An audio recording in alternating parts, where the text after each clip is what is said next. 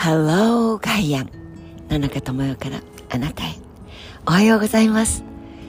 12月30日。ふふふ。東京の朝は2度。寒いですよ。昨日夜中1度になって。そのずっと温度がよく冷えてますっていう感じの夏のビールのコマーシャルじゃありませんが空気そのものが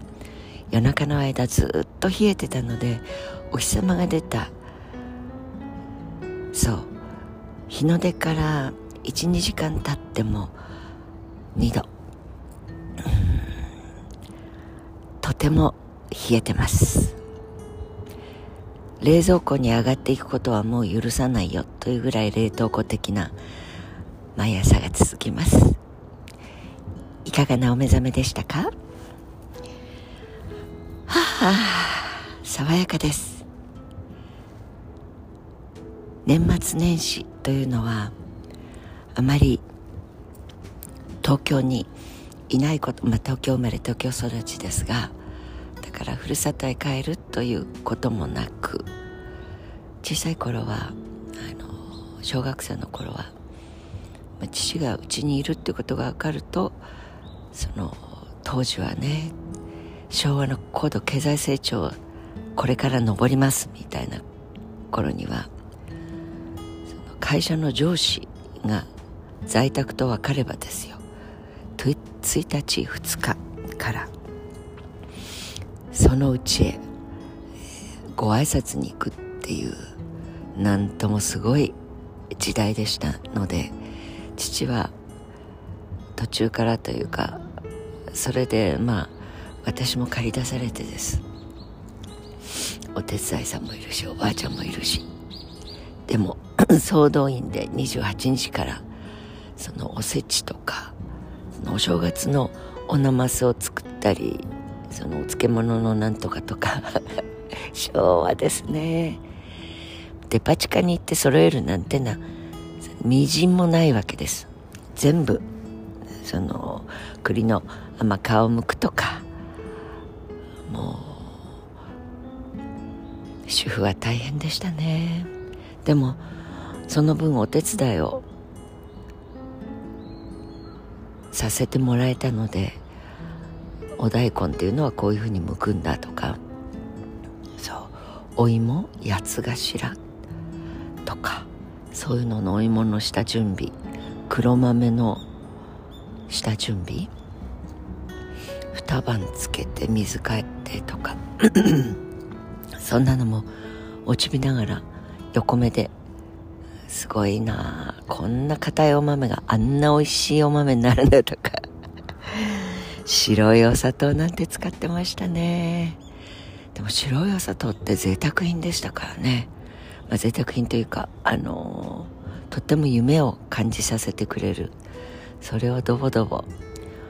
使うっていうのが。そう。なんとなく記憶に新しいです。で死はだからもう来ないでいいと言っても来ないといかんと刷り込まれている人々は来るわけですね。それでもう僕はいないからと言って、えー、年明けというのは山あのスキー場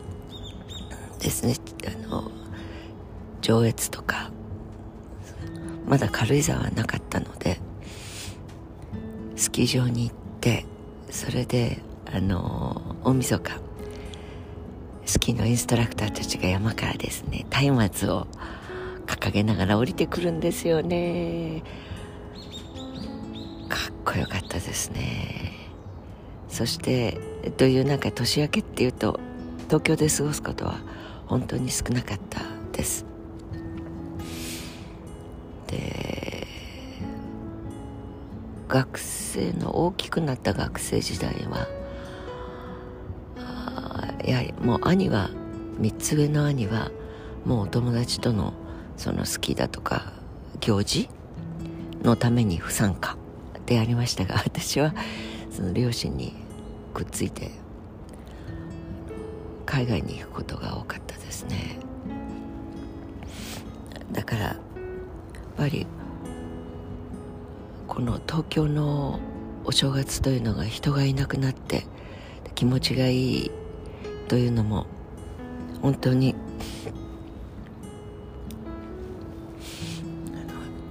とても爽やかなそうコロナで出られませんしでもろもろ事情があってそうあの母が96になりますから母を置いて長い旅に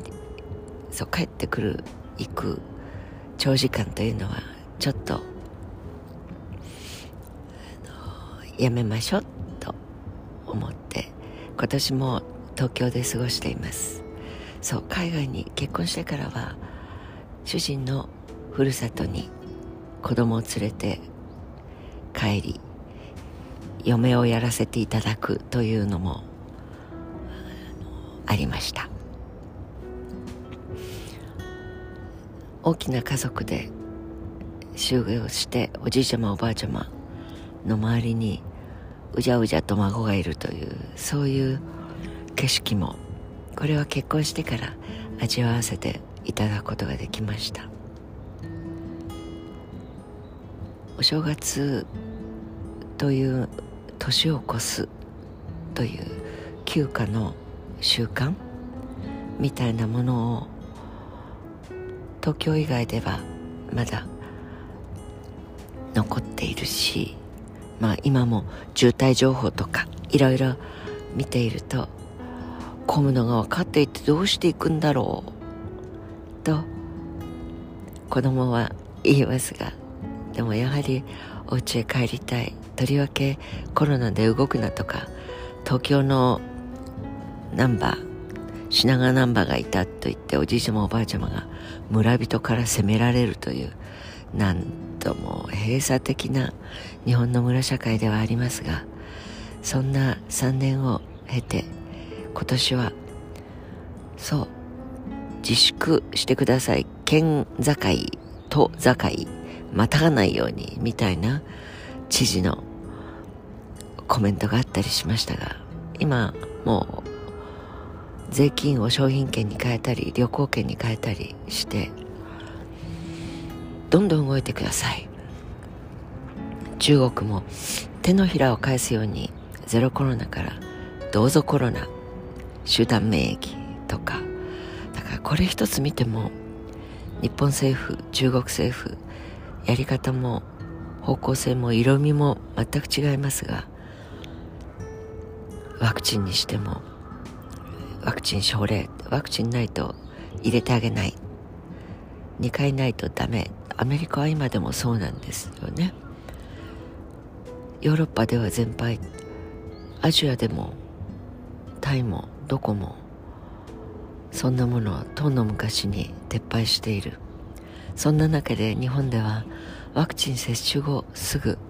亡くなった方たちのことをちょっと取り上げすぎてない取り上げなさすぎている 難しい日本語というので委員会が各地で立ち上がったり後遺症の問題だったりやっぱり「やれ!」とか「ゼロコロナ!」とか力のある人たちは何がその背景にあるのか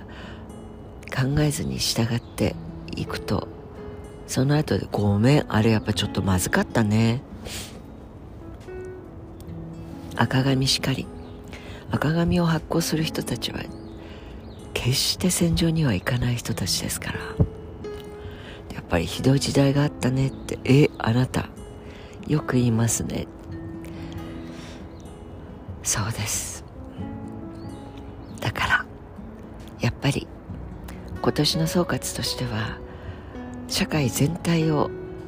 まあ、全体主義という言葉がありますが主義主張ではなくて全体的にオーダーを出して国とかその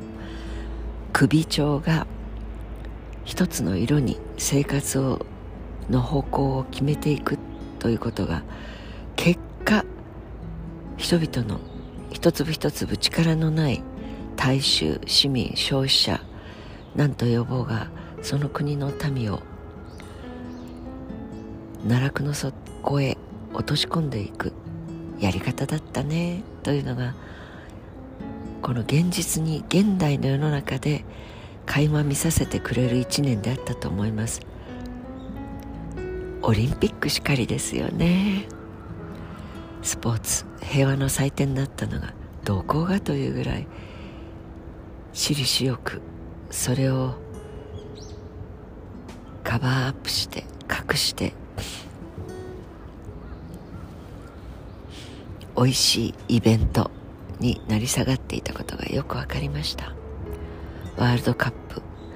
勝った負けたの裏に FIFA どういう人たち？何をやってる？そして大会を誘致すると何が起こる？そんなことしのがの言ったら少年たちの夢を壊すからオリンピックはひどいとかワールドカップはやめた方がいいとかそういうことを言うやつの気が知れないというアスリートたちの声が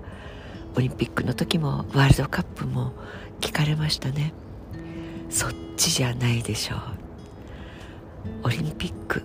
ワールドカップが我々アスリートの夢の実現であるような大会運営が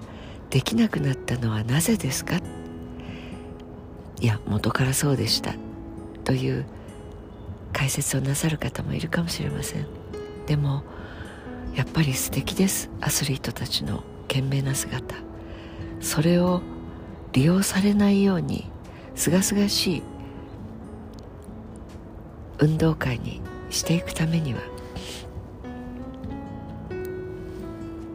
どうすればいいのか。そういう人に僕らの祭典を運営してほしいと思いますって意見を言うならそっちでしょうがと思っておりました。さて30日です。今日と明日残すのみ。ふふ。思い切って楽しんでラミネートチューブ。そう。歯磨きのあの練り歯磨きのビューイッとやるやつ。あんな感じで吐き出したいものはビューインときれいさっぱり吐き出して。すがすがしい新しい一本を使い始める。というふうに2023と向き合ってスタートを切りたいものです。ラミネートチューブですよ。思いっきり出してしまいましょう。良い一日をお過ごしください。野中智恵でした。